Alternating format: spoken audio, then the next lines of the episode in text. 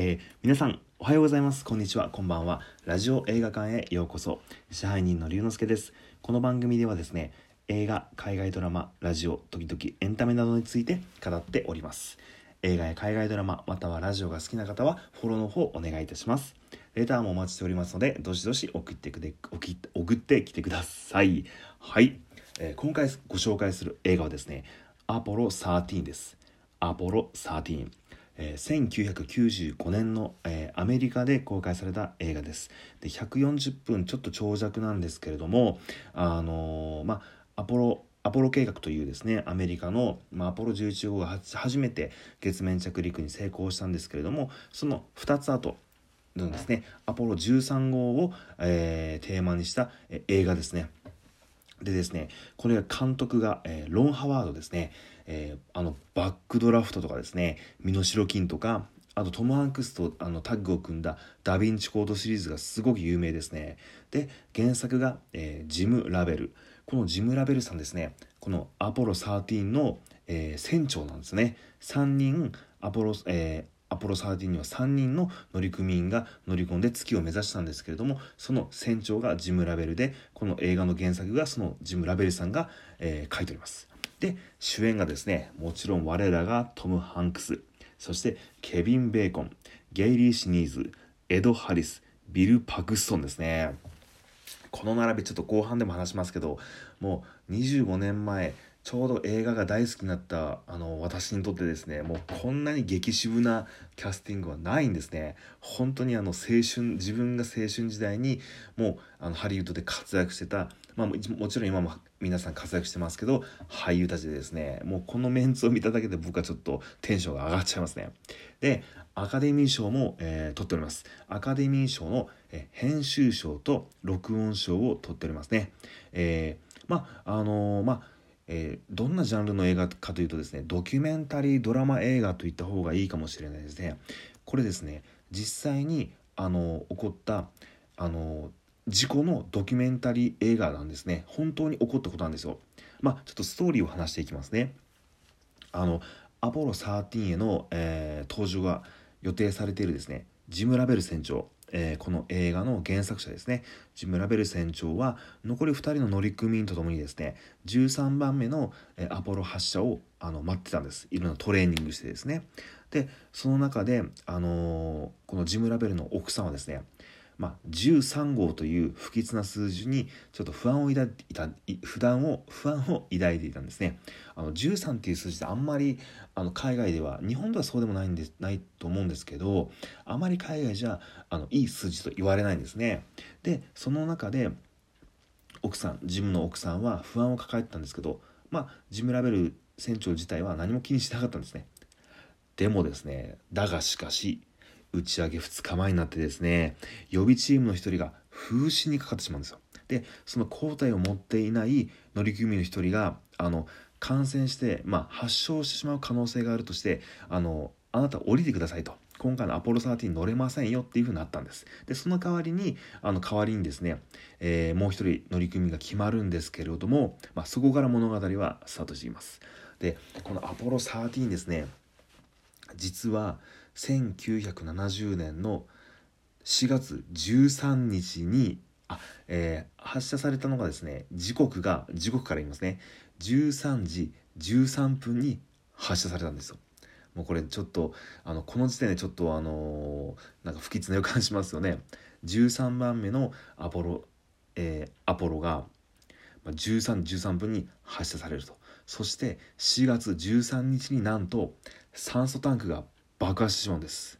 これちょっとなんかやっぱ意味深ですよね。13っていう数字にちょっと縛られてる呪われてるようなこのアポロ13アポロ13号なんですね。で実はそれ以外にもですねいろんなあの不安要素をいっぱい抱えてました。これこのアポロ13号を発射する前にエンジンが一気停止したりとかですね。あとまあさっきの風疹騒動ですね。もあったりとか、まあ、そういうことがあって酸素が爆発してですねその後どんなことがアポロ13号内に起きるかというと酸素が少ない。二酸化炭素が増える。でものすごい寒さを襲う。そしてコンピューターを再起動できるかどうかなどいろんなあの問題が起きてくるんです。だから実際にあった話なんで、まあ、あのドキュメンタリーたちの映画でもあると思ってもいいかもしれないですね。でこの映画ですね僕すっごいあの思い入れがあってあの映画が好きになったあの高校1年生の夏休みに友達と見に行ったんですね。でしかも主演がトム・ハンクスあのフォレスト・カンプを見に行った時にあの、まあ、当時ですねカタログっていうんですかパンフレットが500円だったんですね。今1000円とか結構高くしますけどその時に実は次回作がアポロ13ですよっての書かれててあなんだアポロ13ってアポロ11号じゃないんだとか思いながらあのドキドキワクワクしながらあの見に行ったのをちょっと覚えてますね。もう当時少ないお小遣いでですねあのまあ熊本市内までの、えー、バス大体往復1500円ぐらいを握りしめてあと映画代1500円を握りしめてあのよく行ったのを覚えてます。はい。でえっ、とですね実は、まあ、そういったところでこのストーリー、まあ、ですね、あのー、まあ、物語展開していくんですけれども実はこの映画ですねおそらく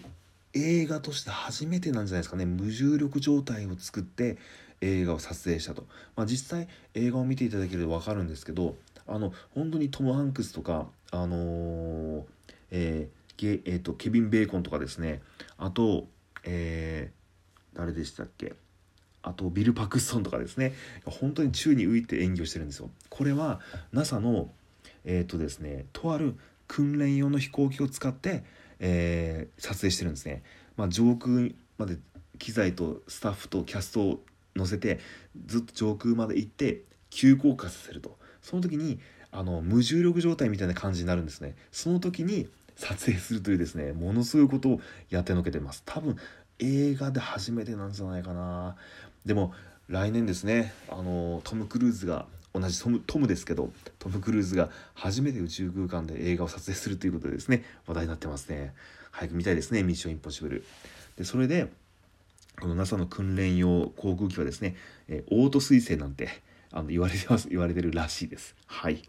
でちょっと最後にですねちょっとすいませんまた長くなってしまって申し訳ないんですけどやっぱりこのキャストがすごい。キャストが本当にすごい。でケビン・ベーコン。あ当時このアポロ13の時ものすごく若かったんですけどもう今62歳らしいんですよね。でケビン・ベーコン、えー、例えばトレマーズとか JFK 激流告発スリーパーズインビジブルですね。ものすごく悪役が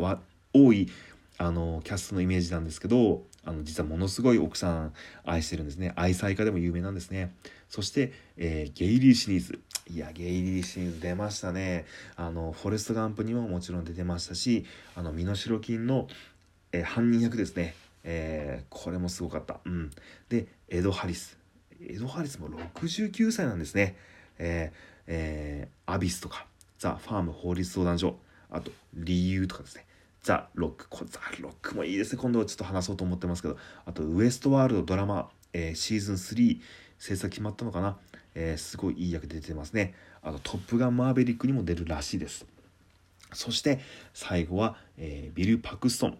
ビル・パクストンさんですね。すごいあの90年代から2000年代にかけて本当に名脇役としていろんな映画出てらっしゃってちょっと残念ながら3年ぐらい前にお亡くなりになられたんですよ。また61歳という若い、あの年齢だったんですけど「あのタイタニック」に出てらっしゃいました「タイタニックで」あのえっと